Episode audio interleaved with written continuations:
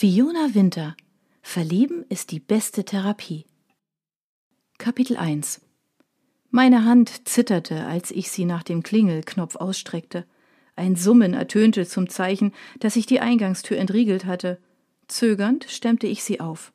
Im Flur blieb ich stehen und musterte die unterschiedlich gestalteten Metallschildchen, die mir mitteilten, dass sich zwei Hausärzte, ein Kinderarzt, eine Versicherungsgesellschaft und ich schluckte eine psychotherapeutische Praxis in dem Haus befand. Obwohl mein Ziel im dritten Stock lag, wählte ich statt des Aufzugs die Treppe, um das, was mich an diesem eigentlich stinknormalen Donnerstagabend erwartete, noch ein paar Minütchen hinauszuzögern. Das Resultat war lediglich, dass ich schnaufend wie meine eigene Oma oben ankam und unter meinem Herbstmantel unangenehm schwitzte. Oh Gott, hatte ich ein Deo dabei? Oh, mein Selbstbewusstsein war ohnehin schon im Keller, auch ohne dass ich durch penetranten Schweißgeruch die falsche Art von Aufmerksamkeit auf mich zog. Was würde er von mir denken? Mangelnde Körperhygiene schoss es mir sofort durch den Kopf. Verwahrlosung. Bevor sich meine Gedankenspirale verselbstständigte, brachte ich sie mit einem energischen gedanklichen Stopp zum Stillstand. Ich bin keine Patientin, murmelte ich wie ein Mantra vor mich hin. Dann schlug ich mir entsetzt die Hand vor den Mund und schielte zu der mattierten Glastür, durch die ich in den nächsten fünf Minuten würde gehen müssen. Was, wenn er mich gehört hatte? Oh Gott. Selbstgespräche, Einsamkeit, soziale Abschottung, oder aber Stimmen im Kopf. Oh, Psychose.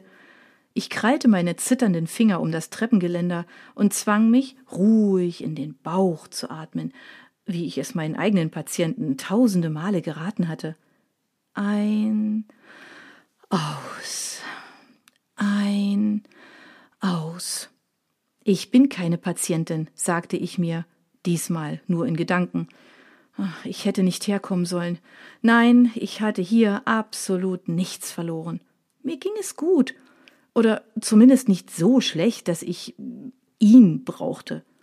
Ich hätte gegenüber Mira standhafter bleiben sollen müssen, aber mit dominanten Persönlichkeiten hatte ich schon immer meine Probleme gehabt. Vielen Dank auch, Mama. Mein Blick fiel auf das Praxisschild. Psychotherapeutische Praxis am Dom. Es war größer und wies detailliertere Informationen auf als das, welches unten im Erdgeschoss hing. Und es war blau. Wer, bitteschön, hatte ein blaues Praxisschild? Fast hätte ich gelacht, wäre es nicht zufällig genau diese Farbe, die mir seit Tagen den Schlaf raubte. Wann immer ich etwas Blaues sah, stellte sich dieses Gefühl ein, eine Ahnung, als ob ich was Wichtiges vergessen hätte. Das Schlimmste aber waren die Träume.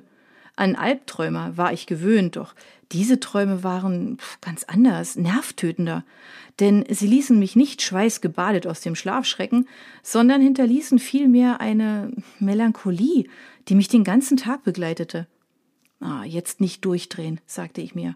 Ich zwang mich, die alberne Farbe zu ignorieren und studierte stattdessen, was auf dem Praxisschild stand, um noch ein paar Minuten zu gewinnen. Anscheinend teilten sich mehrere Psychotherapeuten diese Praxis. Er stand an dritter Stelle aufgelistet. Er mit diesem Namen, der jeder Verhaltenstherapeutin einen Schauer über den Rücken jagte. René Freud. Unwillkürlich schüttelte ich mich. Dahinter stand psychologischer Psychotherapeut kognitive Verhaltenstherapie. Erleichtert stieß ich den Atem aus, den ich unbemerkt angehalten hatte.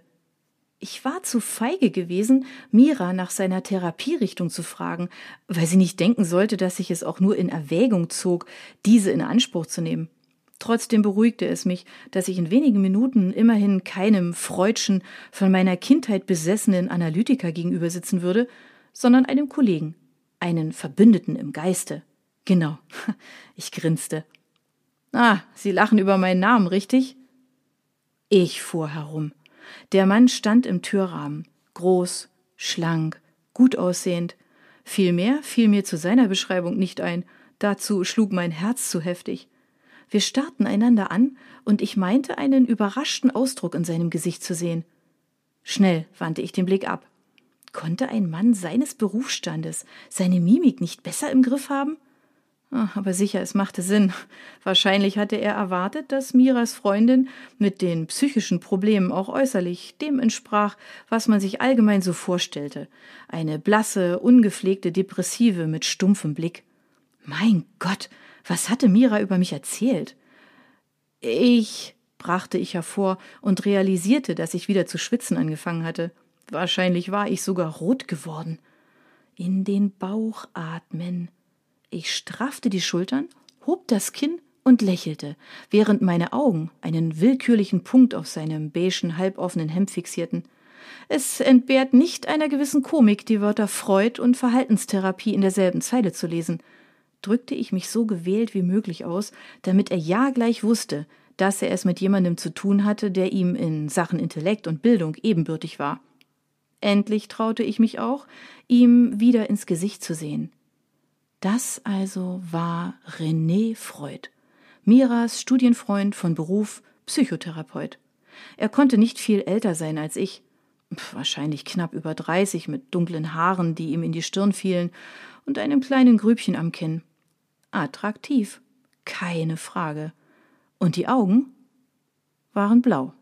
Ich spürte, wie mir das Blut, das eben noch dumpf hinter meinen Schläfen gepocht hatte, aus dem Gesicht wich. Es war genau dasselbe strahlende Himmelblau wie das des Praxisschilds. Und es war nicht nur die Farbe. René Freuds Augen kamen mir absurderweise unglaublich bekannt vor. Wir starrten einander an. Sein Gesichtsausdruck hatte von Überraschung zu Verwirrtheit gewechselt. Dieser Mangel an Professionalität. Hm. Andererseits verschaffte mir seine Sprachlosigkeit Zeit, meine eigene Verstörtheit zu überspielen. Ich musterte ihn ein zweites Mal, diesmal von Kopf bis Fuß. Unter dem geöffneten beigen Hemd trug er ein dunkles T-Shirt, dazu hellblaue Jeans. Ich kam zu demselben Urteil wie schon wenige Sekunden zuvor. Ein attraktiver Mann.